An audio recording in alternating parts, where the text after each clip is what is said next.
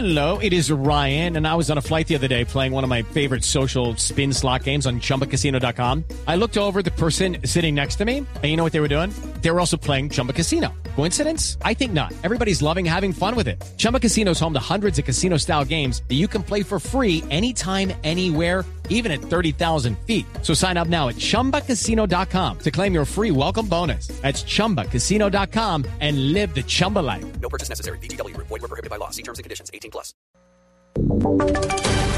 Voces y sonidos de Colombia y el mundo en Blue Radio y bluradio.com.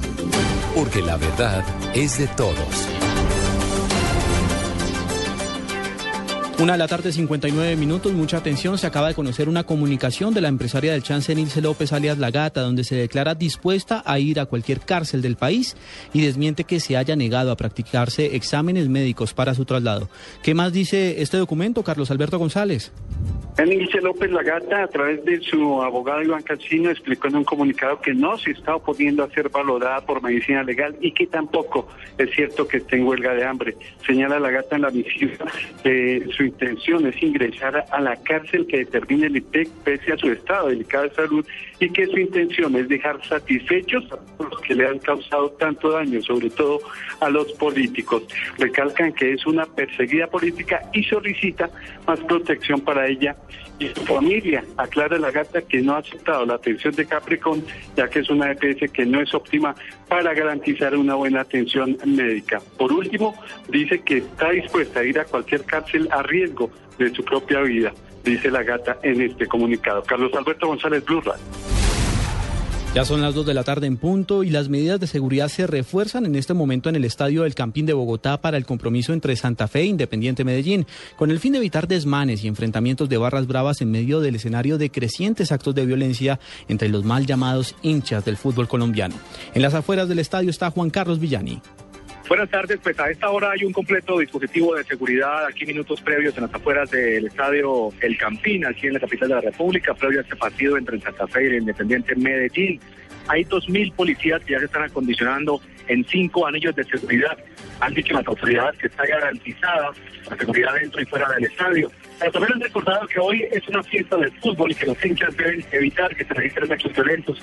Hay una iniciativa también por parte de la Personalidad de Bogotá y es que a la hora de la salida de los equipos van a hacerlo con camisetas blancas y con el escudo de cada equipo a cada lado, tanto del Santa Fe como del Independiente Medellín, esto para enviarle un mensaje a las barras que asisten hoy al estadio para que hoy el compromiso se desarrolle en completa paz y normalidad. Se espera que hasta las 5 de la tarde empiece el compromiso y a las 3 de la tarde en punto se abran las puertas del estadio El Campín.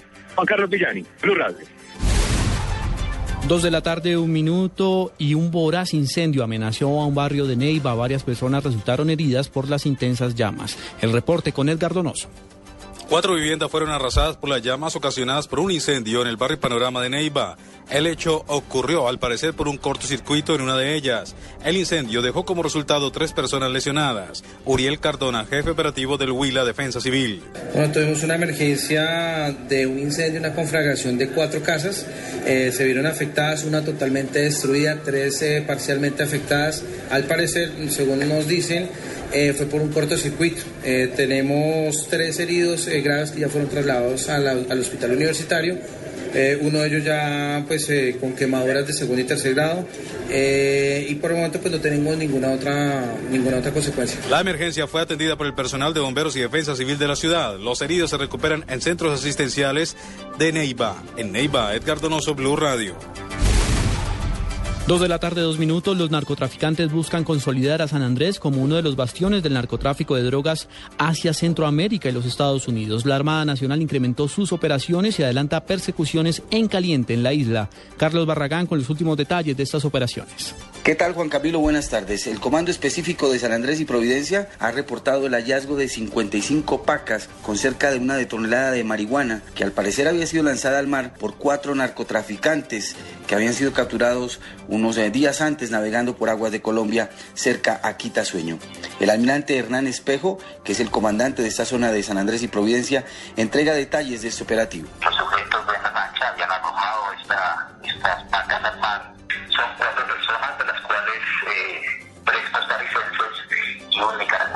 Para el almirante Espejo, esta es una muestra contundente de las operaciones que cumple la Armada Nacional en aguas del Caribe y concretamente en el archipiélago de San Andrés y Providencia. Carlos Barragán Rosso, Blue Radio. Noticias contra reloj en Blue Radio. Dos de la tarde, tres minutos, noticia en desarrollo a esta hora. Alias Canalla habría admitido su crimen ante la justicia. Estamos hablando del presunto responsable del asesinato de un hincha de Nacional en Bogotá. Argumentará defensa propia en las próximas horas en una audiencia que se llevará a cabo en una URI de la ciudad de Bogotá.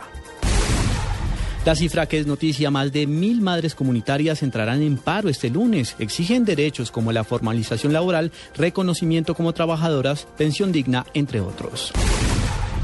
Y quedamos atentos a la tormenta política que se ha desatado por las declaraciones del presidente Juan Manuel Santos en el sentido que dijo que no imagina una alianza entre Peñalosa y Petro.